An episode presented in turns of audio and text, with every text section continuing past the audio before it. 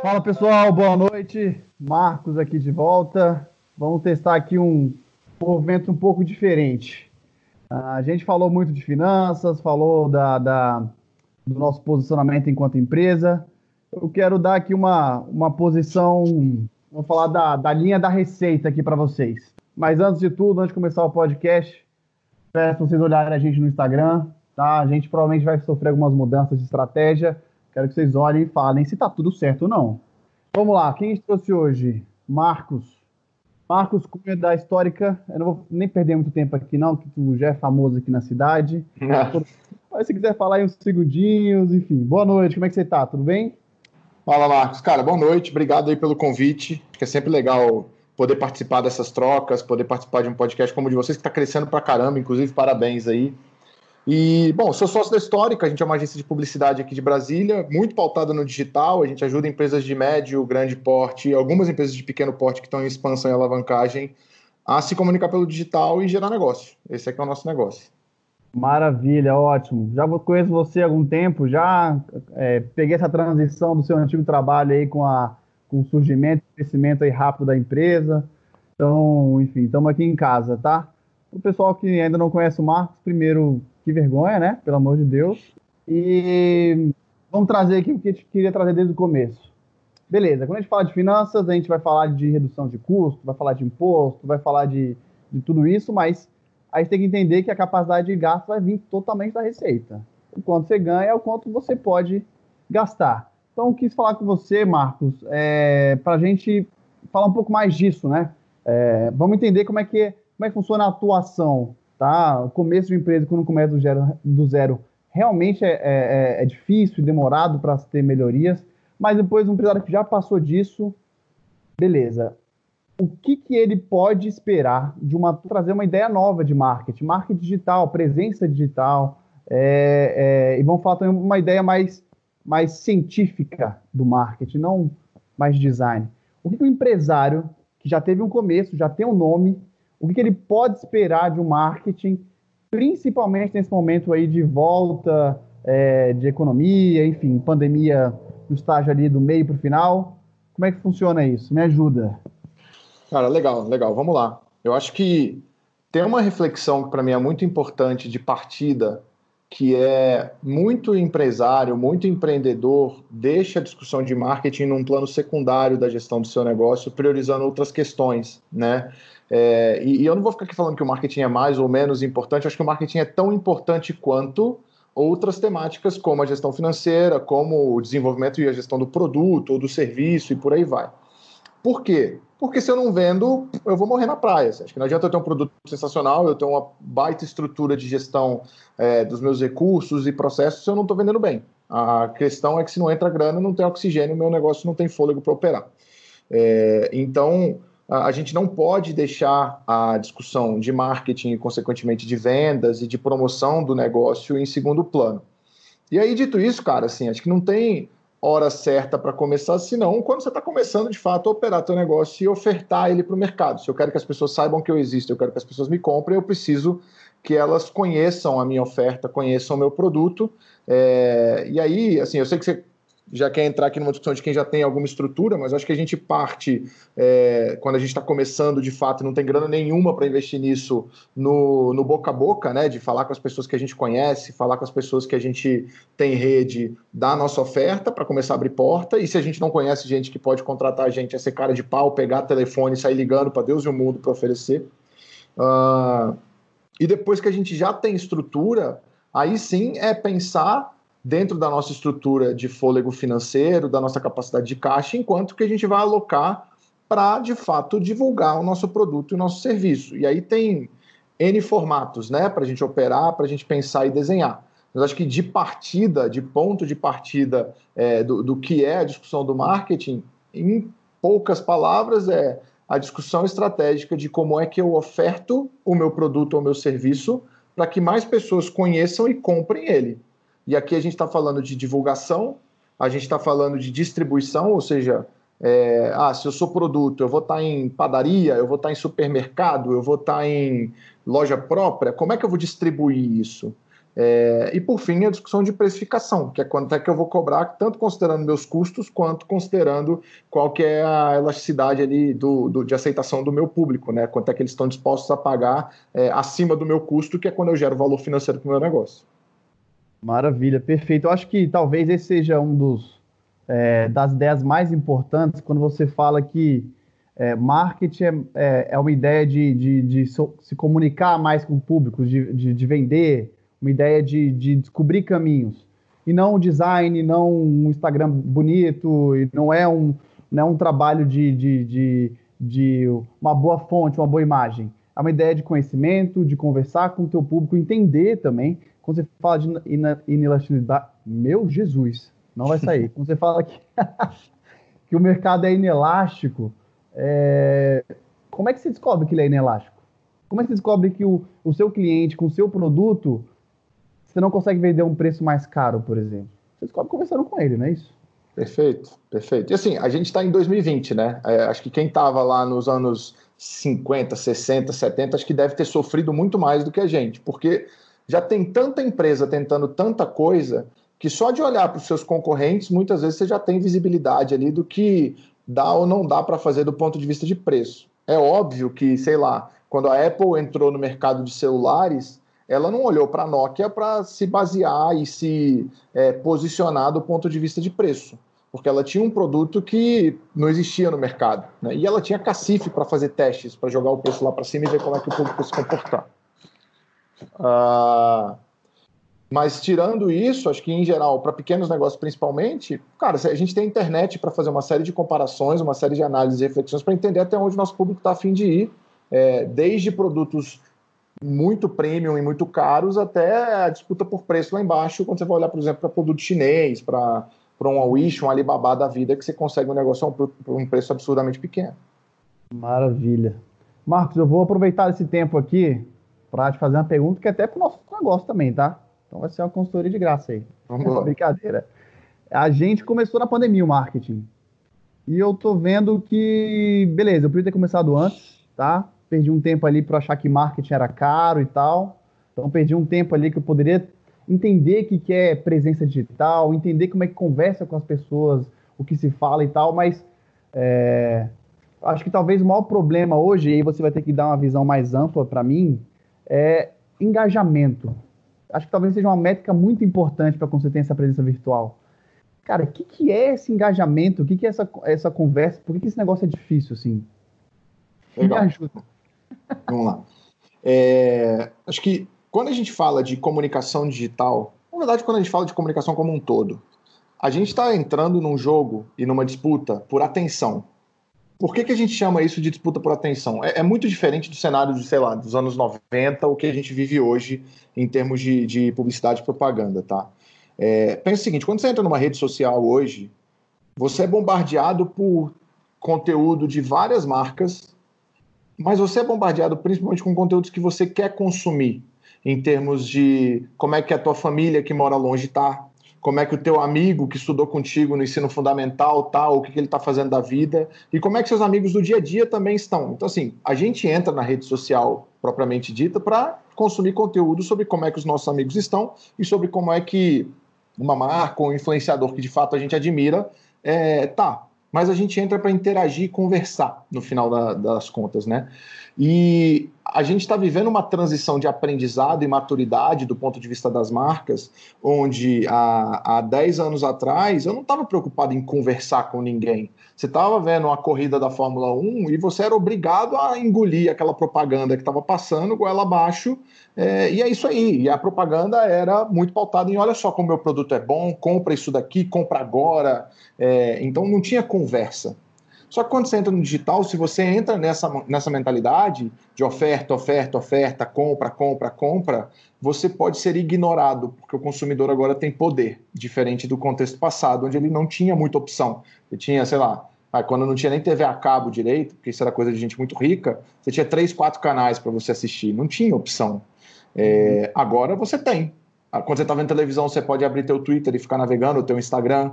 Quando você vê um anúncio no YouTube, você pode apertar para pular. Então tem várias coisas que permitem é, o consumidor, a, na verdade, que empoderam o consumidor do ponto de vista de consumir ou não algum conteúdo.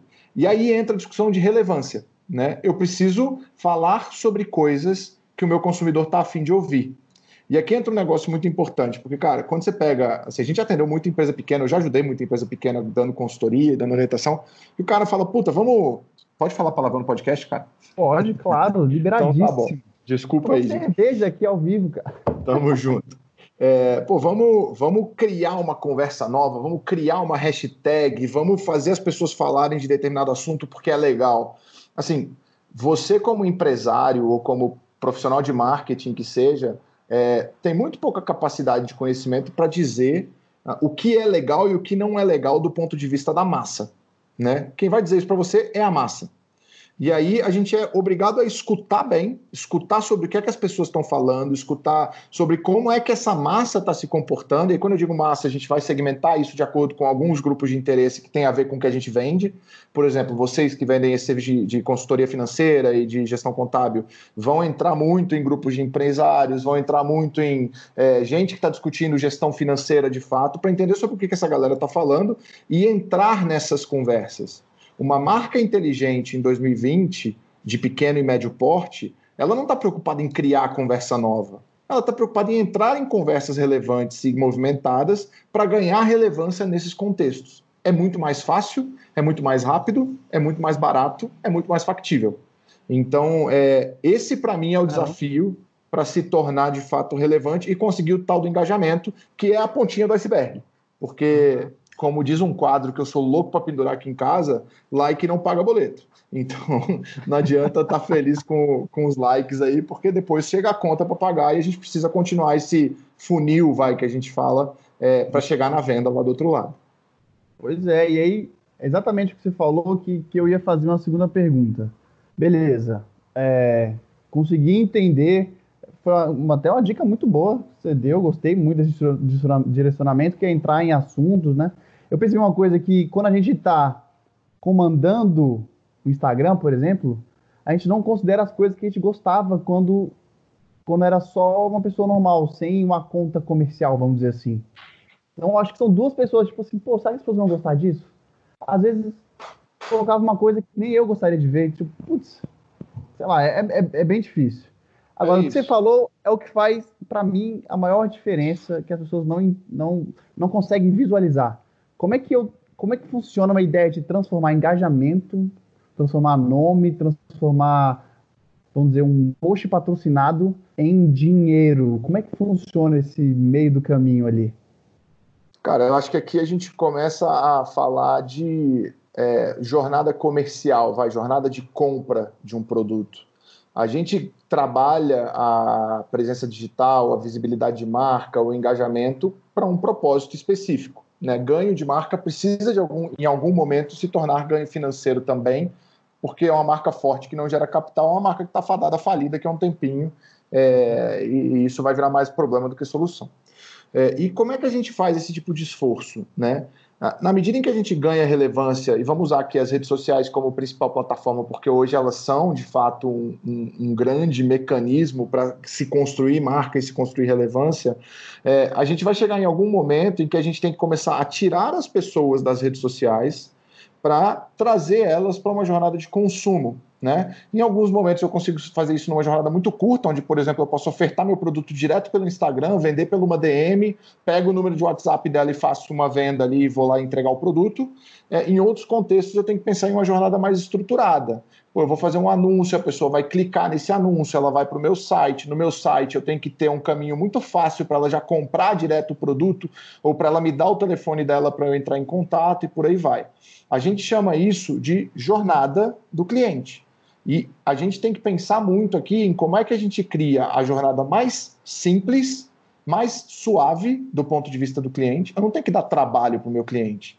Eu não vou colocar um formulário de 50 perguntas se depois eu vou ligar para ele para bater um papo. Eu vou colocar um formulário simples, onde eu coloco só informações relevantes que me ajudam a filtrar se eu devo ou não ligar para aquele cliente e as informações de contato dele, para depois eu pegar o resto das informações. Ou eu não vou fazer o meu cliente dar 10 cliques até o momento em que ele chega em um produto para ele comprar, por exemplo. Né? A gente vai pensar aqui em um caminho muito simples que, ao mesmo tempo, dê suporte para o nosso negócio operar. Porque também não adianta eu fazer uma jornada muito simples e muito suave para o meu cliente, mas que no final eu fico sem informação para conseguir converter, por exemplo. Né? Uhum. Então, a, a, grande discussão aqui é pensar nessa jornada é, para gerar conversão de fato, que aí é que começa o jogo de fato de, de venda, de capitalizar o negócio, por aí vai. Pô, legal. Pô, legal. Isso é importante, sabe por quê? É, vou te dar um exemplo de que a gente passou lá na empresa com um cliente, assim, de a gente falar, olha, pô, claramente você está gerando menos receita do que você precisa, tá? Então, muitas vezes o cara ele vai tirando um dinheiro da empresa para pagar as contas do dia a dia, porque ele não se preocupa em aumentar a receita estruturar o negócio ao ponto de, de, de realmente ter dinheiro. O cara ele só vai vendendo, tirando dinheiro para pagar as contas e tá pagando, continua. Um cara desse muito dificilmente vai conseguir estruturar a empresa dele para ele ter um orçamento direcionado para esse essa jornada que você falou, que vai envolver muita coisa, né?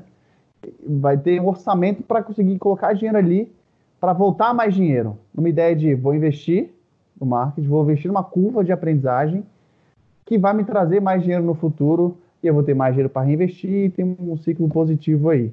É, então, assim, eu, eu, vejo que muitas vezes o pessoal, e a gente, tá? Falar, a gente não investiu em marketing antes por achar que era caro, que, ah, é muito dinheiro, eu vou, vou perder muito tempo. De fato, perde muito tempo. Mas podia ter começado antes, sabe? E aí eu fico com essa sensação de falar para as pessoas, tipo, cara, começa.